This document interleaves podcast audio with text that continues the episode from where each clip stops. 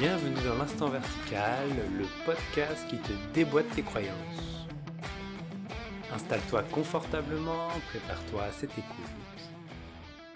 Je te laisse un instant de silence à savourer.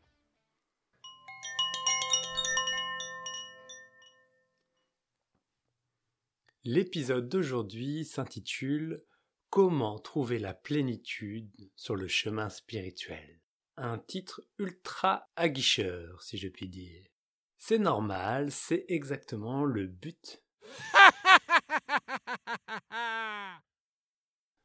Qu'est-ce qui nous attire sur le chemin spirituel? C'est cela la vraie question de ce jour. C'est évidemment notre recherche de plénitude. Et donc si je vous dis comment trouver la plénitude sur le chemin spirituel, ça résonne.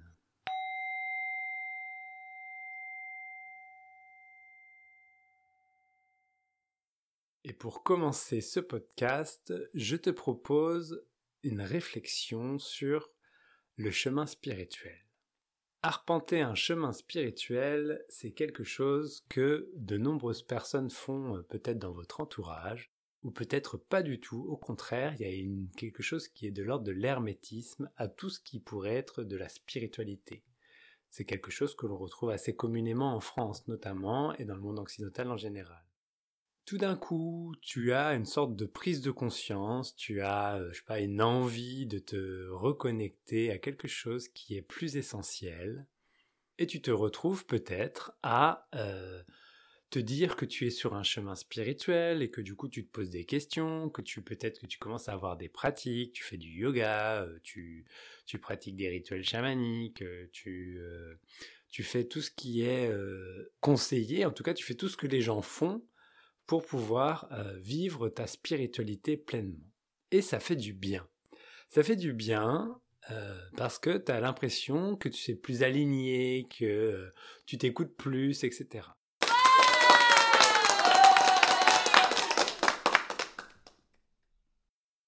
Ce chemin spirituel, c'est quelque chose qui m'est arrivé et qui m'arrive encore aujourd'hui. Euh, suite à tout un cursus de sophrologie euh, qui, m'a beaucoup touché, en fait, il y a eu vraiment toute une approche spirituelle qui est venue réveiller cette flamme, cette envie, en fait, de découvrir ce qu'était l'éveil.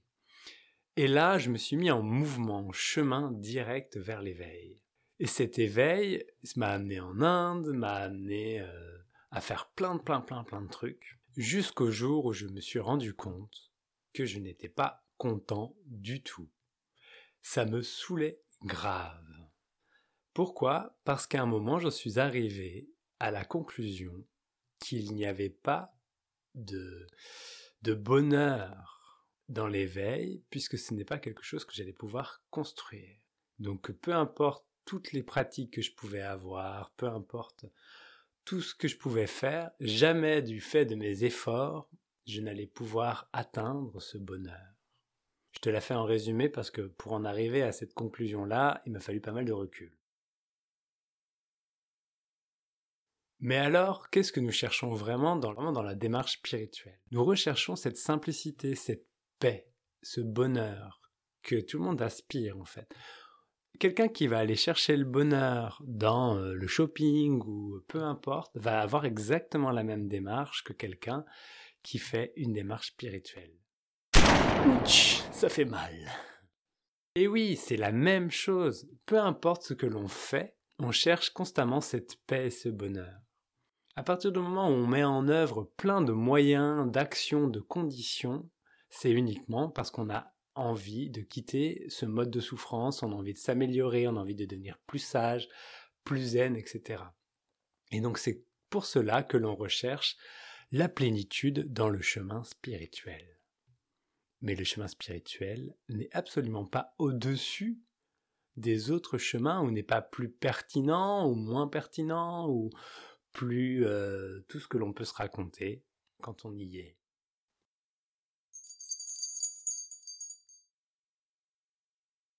J'ajouterais que ce chemin spirituel, généralement dans en tout cas dans la, dans la non-dualité, est souvent appelé le chemin sans chemin.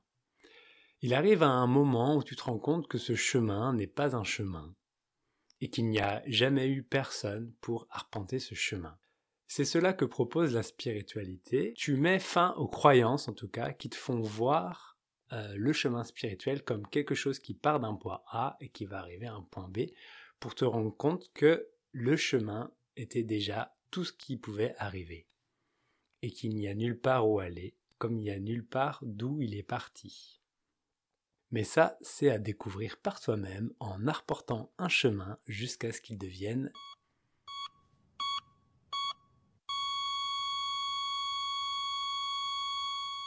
Le chemin spirituel, je vais essayer de donner une vision euh, vraiment très précise, en tout cas de ce que ça évoque pour moi aujourd'hui.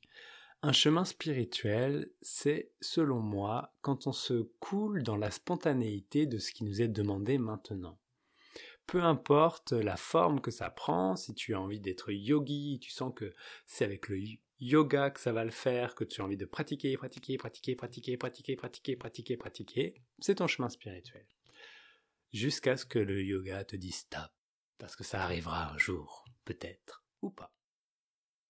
Mais si pour toi le chemin spirituel qui s'ouvre c'est quelque chose de complètement différent, qui ne ressemble en rien à ce que l'on peut appeler de la spiritualité, avec des guillemets de mes doigts en même temps que je dis ça, eh bien c'est également un chemin spirituel, c'est plutôt une intention de se, de se laisser couler dans la fluidité de l'instant de se reconnecter à cette spontanéité de ce qui nous est demandé. C'est comme si on autorisait la spontanéité à être et non plus à lui dire non de manière consciente et inconsciente la plupart du temps. Et lorsque l'on fait ça, eh bien, lorsque l'on se laisse traverser, qu'on suit nos élans, si je puis dire, eh bien, il y a une sorte de paix qui s'installe. On a l'impression d'être à la place, qu'on est aligné. Et c'est cela que je pourrais dire qui est très attrayant dans le chemin spirituel et qui donne du goût et qui a l'impression qu'il y a une paix qui s'installe.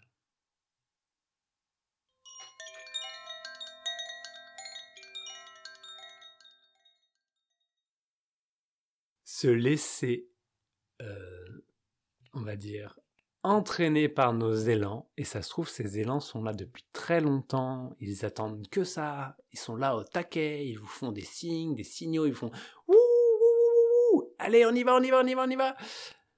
Et c'est laisser y aller, se laisser couler, se laisser emmener par la rivière plutôt qu'essayer de remonter le courant à force euh, ou de retenir l'eau, se laisser complètement entraîner dans la rivière, enfin, c'est cela que j'appelle parcourir un chemin spirituel aujourd'hui.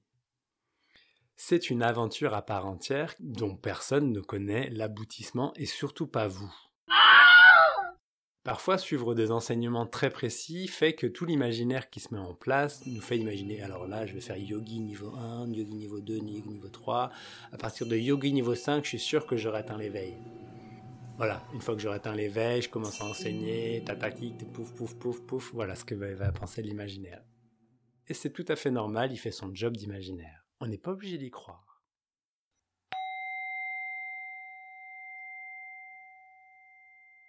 L'épanouissement dans le, chemin spirituel est quelque chose qui va forcément nous amener à euh, une sorte d'ego qui va s'installer, ce qui est tout à fait normal, puisqu'il y a une croyance en un soi séparé, et donc du coup, qu'il soit dans le monde de la spiritualité ou de la finance, ça fait exactement la même chose.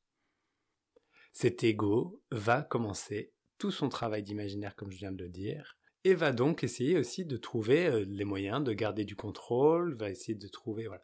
Tout en ayant cet euh, aspect assez rigolo, c'est que quand il y a une démarche vraiment sincère, qui a un feu, qui est là, eh bien le regard de cet ego en mouvement va créer une sorte de dépouillement. Et on pourrait dire que ce chemin spirituel est une grande invitation au dépouillement. Même si les élans nous invitent plutôt à développer la personne, parce qu'on a envie de devenir plus cool, plus sage, plus zen, plus licorne, plus Père Noël ou peut-être patata, eh bien c'est un dépouillement qui s'opère, avec un regard authentique en s'attelant à traiter nos, nos gros paquets, nos conflits, en y allant avec le cœur, dans les deux mains dans la merde, hop, il y a une sorte de dépouillement qui s'opère jusqu'à ce qu'il n'y ait plus personne. Et c'est la magie du chemin spirituel. Le chemin spirituel nous tombe dessus et peut nous demander tout et n'importe quoi. C'est d'ailleurs ce qui, ce qui m'est arrivé. À partir du moment où il y a cette colère qui s'est installée, etc., eh bien, j'ai dû me rendre à l'évidence de je ne savais absolument pas où j'allais et que j'avais l'impression même de tourner en rond.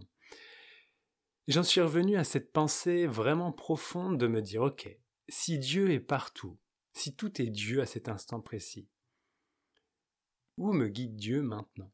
Et en retirant ce nouveau fil, un élan de fraîcheur s'est réinstallé dans, ce chemin spirituel dans ma vie. C'est un exemple que j'utilise là à cet instant précis pour illustrer cette spontanéité, ce flot, euh, cet élan qui est là et qui s'invite.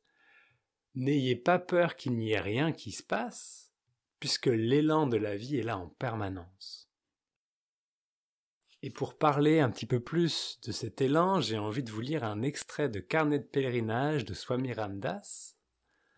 Swami Ramdas était un sage du milieu du XXe siècle qui, en se mettant en chemin avec le mantra Tout est rame, tout est rame, tout est rame, donc tout est rame comprend de tout est Dieu, tout est Dieu, tout est Dieu, à un moment a réalisé que absolument tout était Dieu. L'extrait s'intitule Dieu assume toutes les formes. Une autre expérience de Ramdas mérite d'être racontée avec quelques détails. Un homme à l'aspect étrange entra dans sa chambre un soir de pluie vers 10 heures. Il était en. Ses cheveux étaient en désordre. Il portait suspendu à une tige de palmier un petit baluchon. Il avait l'air d'un fou. Il vint s'asseoir à côté de Ramdas. Puis-je rester ici cette nuit? dit-il en nasillant. Ramdas l'assura qu'il était le bienvenu. Il s'installa et se mit à déballer son paquet, qui contenait un choix saugrenu de petits morceaux d'étoffe de toutes les couleurs. Il les dispersa sur le plancher, et regardant Ramdas se mit à rire. Ramdas songea en lui-même. Ô Seigneur, tu viens à nous parfois sous de singuliers déguisements. Un peu plus tard, l'étrange visiteur ramassa les débris d'étoffe et referma son paquet. Puis il s'approcha de Ramdas et lui chanta sur un ton aussi passionné qu'impressionnant un hymne populaire en langue canarese qui disait Tu es Govinda, toujours pur, mystérieux plein de pitié.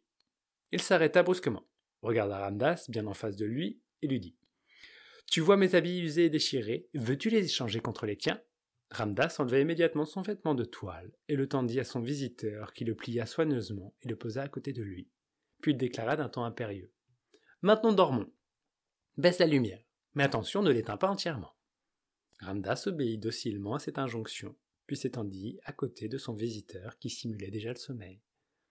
Au bout de cinq minutes, il se releva brusquement et dit à Ramdas d'en faire autant. On raviva la lumière. Il faut que je te demande encore quelque chose, dit-il. Tout ce qui est dans cette chambre, répondit Ramdas, appartient à Ram, et comme vous-même êtes Ram, vous n'avez qu'à choisir et prendre librement ce que vous désirez. En disant ces mots, Ramdas s'était enveloppé dans sa seconde pièce d'étoffe. J'ai justement besoin de ce vêtement, dit le visiteur en tendant la main, et Ramdas s'en dépouilla aussitôt. Au bout de quelques instants, le visiteur réclama aussi le pot à eau qui se trouvait dans un angle de la chambre, puis ce fut le tour de la natte, de la peau de daim, de la lanterne, du parasol, etc. Il demandait chaque chose à intervalles presque réguliers, et sur sa demande, Ramdas fit un paquet du tout.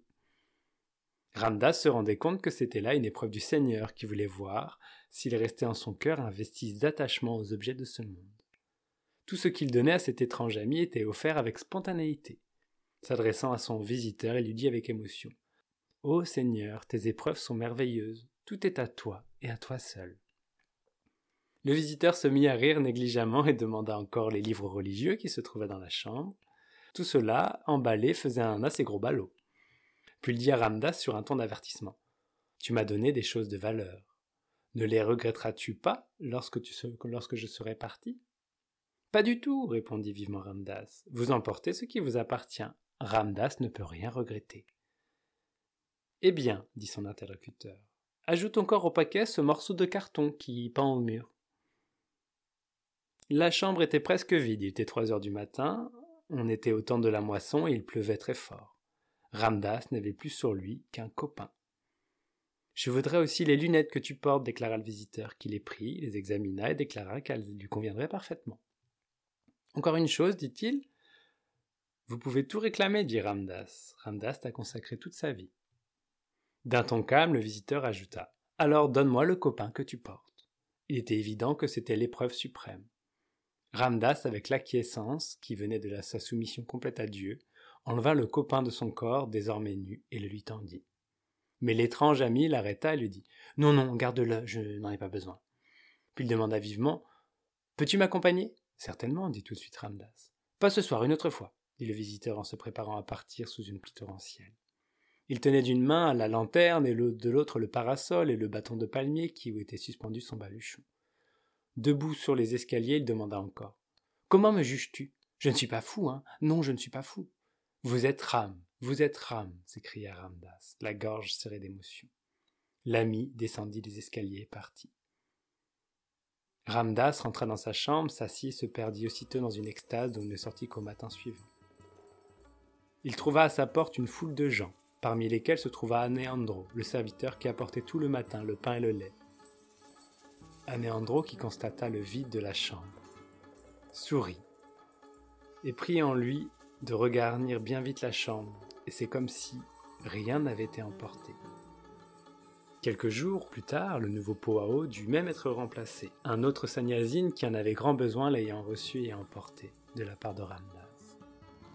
Aneandro voulut aussi remplacer les lunettes, mais Ramdas refusa en disant Si le Seigneur a privé Ramdas de ses lunettes, c'est qu'il n'en aura plus besoin dans l'avenir.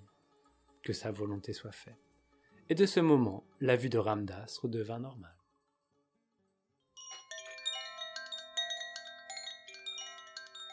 Un extrait haut en couleur qui nous invite au dépouillement total. En êtes-vous sûr que c'est exactement ça qui est demandé? En tout cas, c'est ce qui a été demandé à Ramdas. En aucun cas, c'est ce qui vous est demandé à vous maintenant.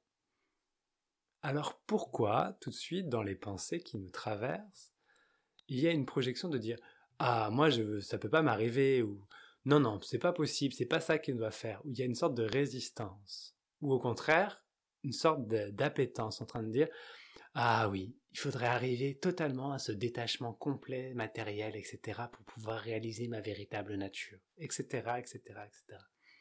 Tout le moulinage qui se met en route quand on écoute cette histoire est très intéressant. Regardez un peu comment ça mouline dans les pensées.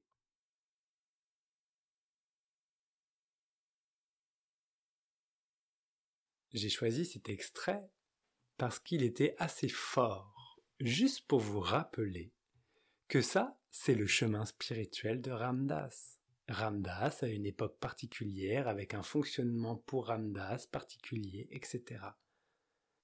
Et cette spontanéité dont a fait preuve Ramdas, c'est ça que je voudrais souligner. En aucun cas, Ramdas n'a prémédité le fait de devoir tout donner, de se dépouiller de son, de voile, de son copain, le copain, c'est un petit morceau d'étoffe qu'on met autour de soi, hein. de ses lunettes, etc. Rien n'était prémédité ou a été fait dans le geste de dire comme ça, je suis plus spirituel. C'était uniquement spontané. Et c'est cela la force de Ramdas dans cette histoire. Il n'a pas essayé de calquer sur ce qu'on doit faire pour être spirituel, il a simplement suivi la spontanéité. Et peut-être qu'au moment où vous écoutez ce podcast, il y a de la spontanéité qui jaillit, ça c'est même sûr. Que vous invite-t-elle à faire? Ce que je suis sûr, c'est qu'il y a peu de chances pour qu'on vous demande la même chose que Ramdas là tout de suite. Mais on s'en fiche de Ramdas. Qu'est-ce qui vous est demandé à vous maintenant pour trouver cet épanouissement dans ce chemin spirituel? Où se trouve la fluidité pour vous maintenant?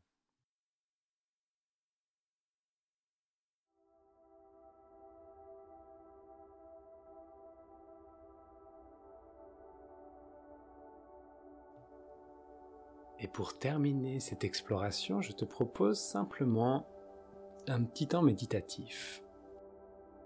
Si c'est possible pour toi, tu peux fermer les yeux. Si tu conduis, ne le fais surtout pas. Si tu es en train de faire quelque chose, tu peux très bien pratiquer cette méditation tout en ayant les mains dans la vaisselle si c'est ce que tu fais. Voilà. Prends juste conscience pour entamer cette méditation de ce que tu es en train de faire. D'où sont posées tes fesses, tes pieds, Où te trouves-tu? À quelle heure il est autour de toi Etc. etc.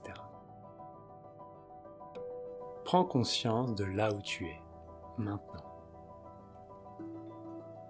Prends conscience de ce que tu es en train de faire, notamment d'écouter les mots qui sortent de tes écouteurs ou de tes enceintes.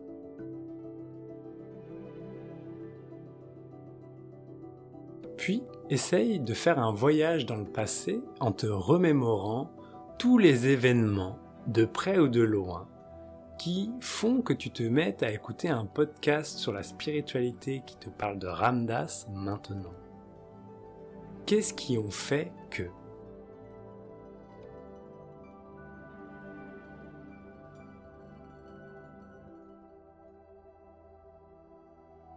Quels sont les événements, les situations, les personnes qui ont fait que cela arrive maintenant?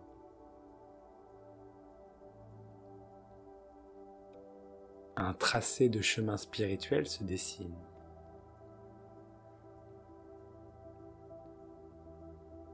Et si tu regardes bien dans ce tracé, la plupart des anecdotes dont tu te souviens les situations que tu as vécues n'étaient pas contrôlées.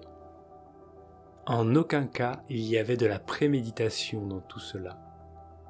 Tout est tombé dessus, sous forme de synchronicité, sous forme de hasard, sous forme de rencontres, d'événements qui se sont passés de manière douce ou peut-être avec force. Et si tu regardes bien ce chemin spirituel qui t'a amené à cet instant précis, en aucun cas ta volonté y a joué quelque chose, mais c'est bien la spontanéité qui est à l'œuvre.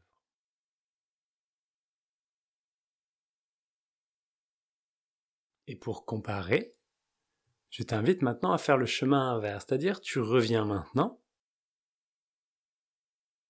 et projette-toi dans ta quête spirituelle vers l'éveil de la conscience, le grand éveil, et regarde les pensées qui se lèvent lorsque tu penses à l'éveil.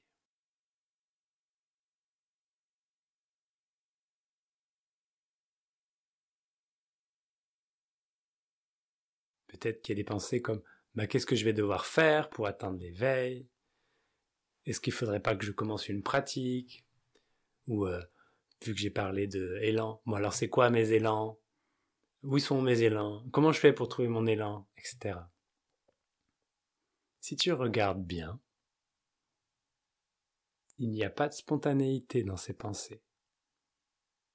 Ce sont que des tentatives de contrôle de l'imaginaire pour partir d'un point A, pour arriver à un point B.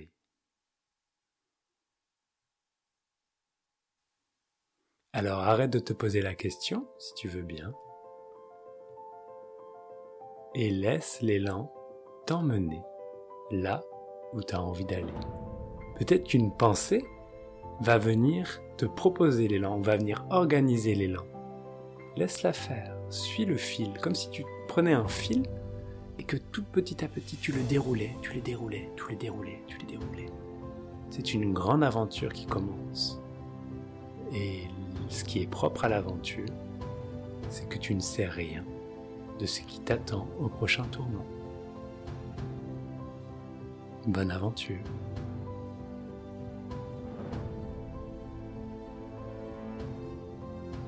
Voilà, c'est fini pour aujourd'hui. Je te laisse méditer là-dessus toute la semaine. On se retrouve lundi prochain pour un nouvel épisode. J'ai l'élan de t'inviter à sélectionner ton épisode préféré de l'instant vertical, si en as déjà écouté plusieurs, et de me faire part sur les réseaux sociaux, dans un post par exemple ou un commentaire. Et je t'invite également à le partager autour de toi afin que la voix de l'instant vertical se diffuse partout, dans le monde entier.